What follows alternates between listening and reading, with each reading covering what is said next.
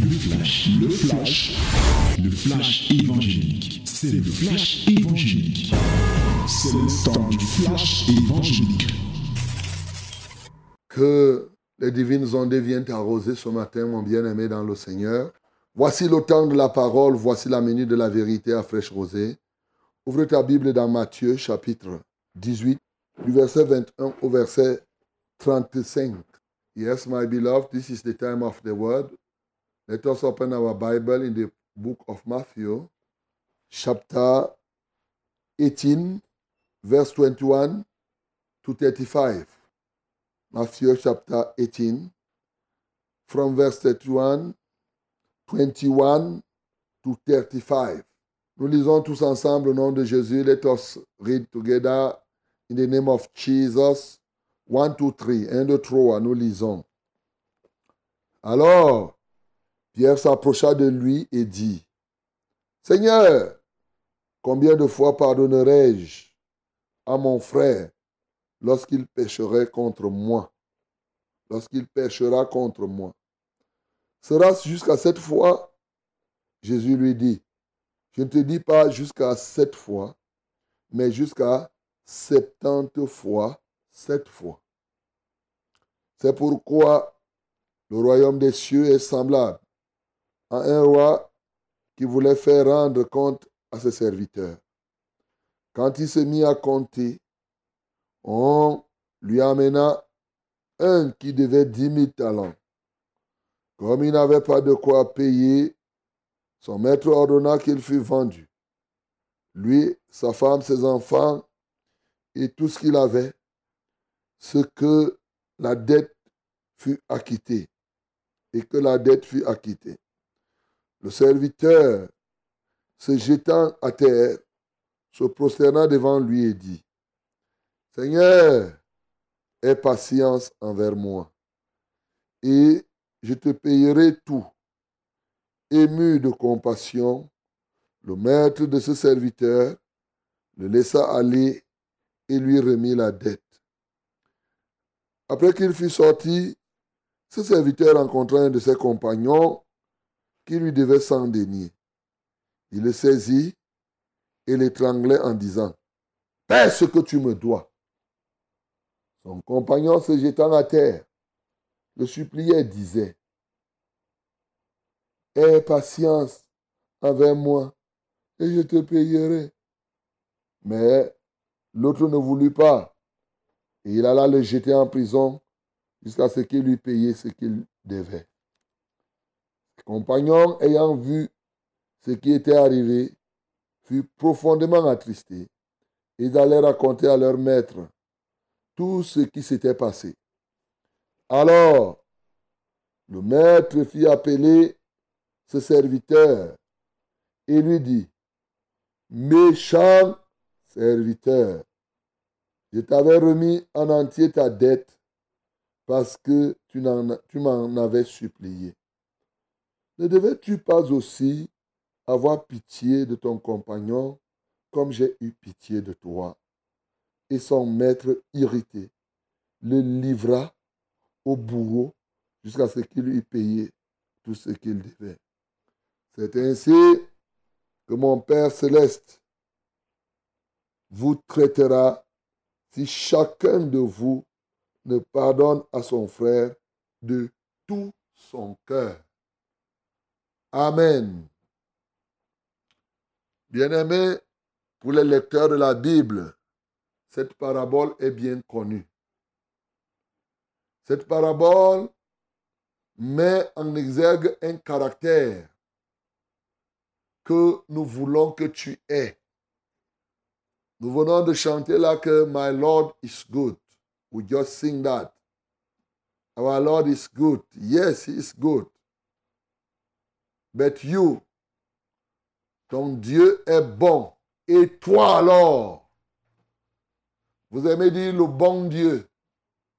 Aujourd'hui, il faut qu'on dise que le bon Charles, le bon papy, le bon ou bien la bonne Catherine si vous voulez, il faudrait que ce qui est de Dieu soit de toi aussi. Bien-aimé, nous voulons implanter en toi la bonté. La bonté. Et vous savez que le terme bonté englobe plusieurs éléments. Et l'aspect que nous allons prendre ici, c'est l'aspect où quelqu'un, la bonté, l'aspect de compassion, comme on dit, le maître fut ému de compassion, l'aspect miséricorde, c'est-à-dire que être sensible à, aux difficultés et aux souffrances d'autrui, être capable de pardonner, manifester sa compassion.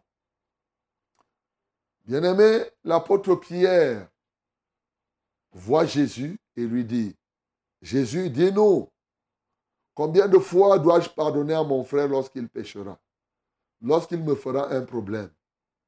Bien-aimé, cette question peut se poser aussi dans ton esprit, même quand elle ne se pose pas. Dans la vie pratique, tu es tenté de compter le nombre de fois que ton frère t'offense, le nombre de fois où ton frère fait contre toi quelque chose qui te contre toi quelque chose. Pierre voulait introduire la comptabilité des mauvaises choses des autres sur nous. Hey, toi qui m'entends ce matin, il y a une profession où tu n'as pas de salaire. Pendant que les gens font la comptabilité dans les entreprises et ont des salaires, toi tu es là pour compter les fautes des gens contre toi.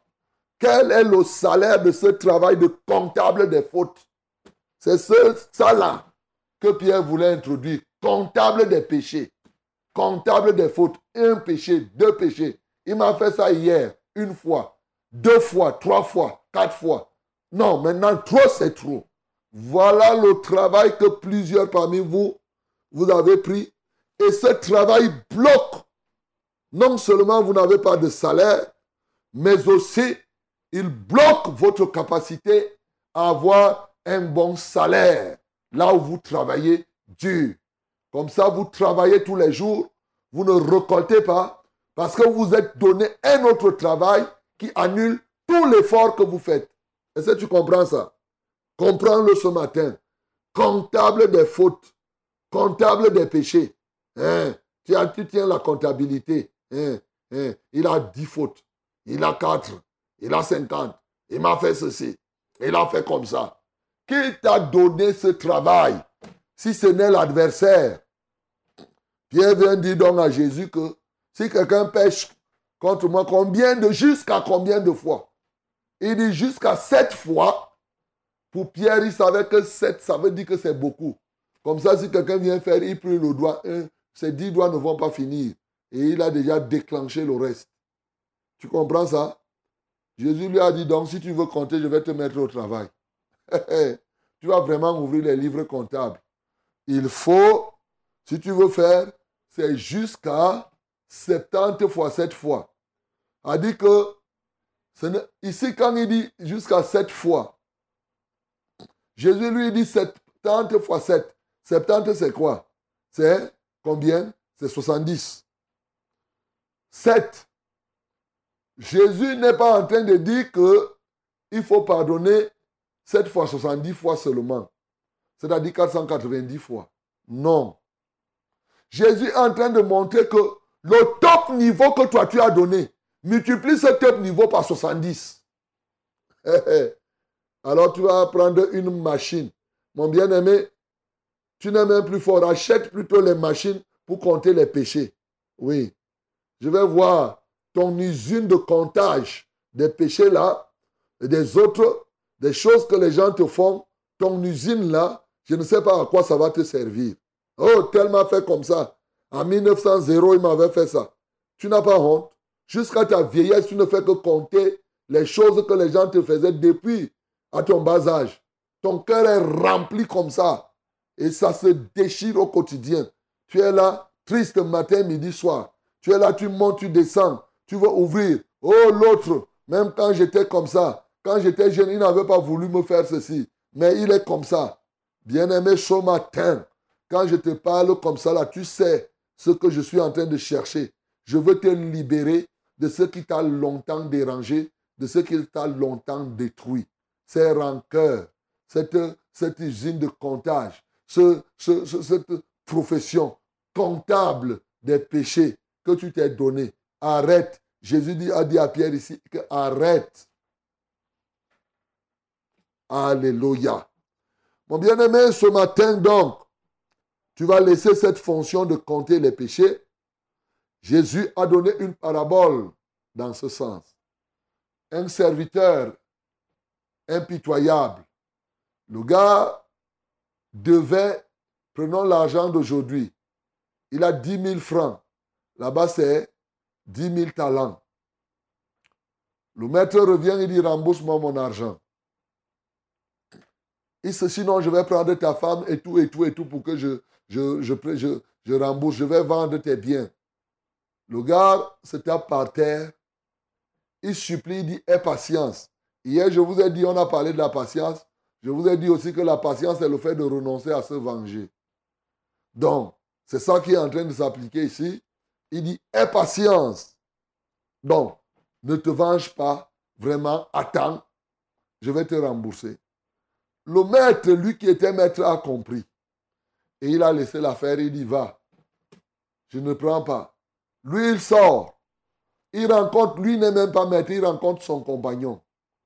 Son compagnon, ça veut dire que quelque part, c'est comme son ami. Ça peut être comme son euh, son collègue. Celui-ci lui devait combien? 100 francs. Alors, le gars l'arrête, dit rembourse-moi mes 100 francs. Son compagnon fait aussi la même chose. Il tape à terre, dit vraiment, je vais te rembourser. Le gars dit quoi, je ne te laisse pas. Il attrape bien. Il part le mettre en prison jusqu'à ce qu'il rembourse. Ses autres amis, les amis de cet homme à qui on avait remis son argent, sont partis dire au maître, tu vois ce que le gars là a fait. Lui, il te devait 10 000 francs, tu as laissé. Et maintenant, lui qui a 100 francs, il n'a pas laissé. Cela a irrité le maître. Le maître a dit amenez-le moi ici. Il est venu et on l'a attrapé, on l'a mis en prison. Et c'était comme cela, jusqu'à ce que lui-même rembourse. Et la Bible conclut que c'est comme ça que le maître vous traitera si vous ne pardonnez pas à vos frères de tout votre cœur. De tout votre cœur. Ça m'a marqué quand même ici.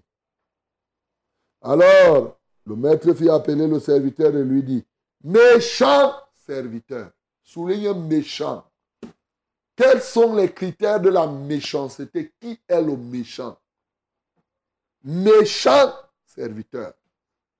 L'un des éléments de la méchanceté, c'est l'incapacité à pardonner.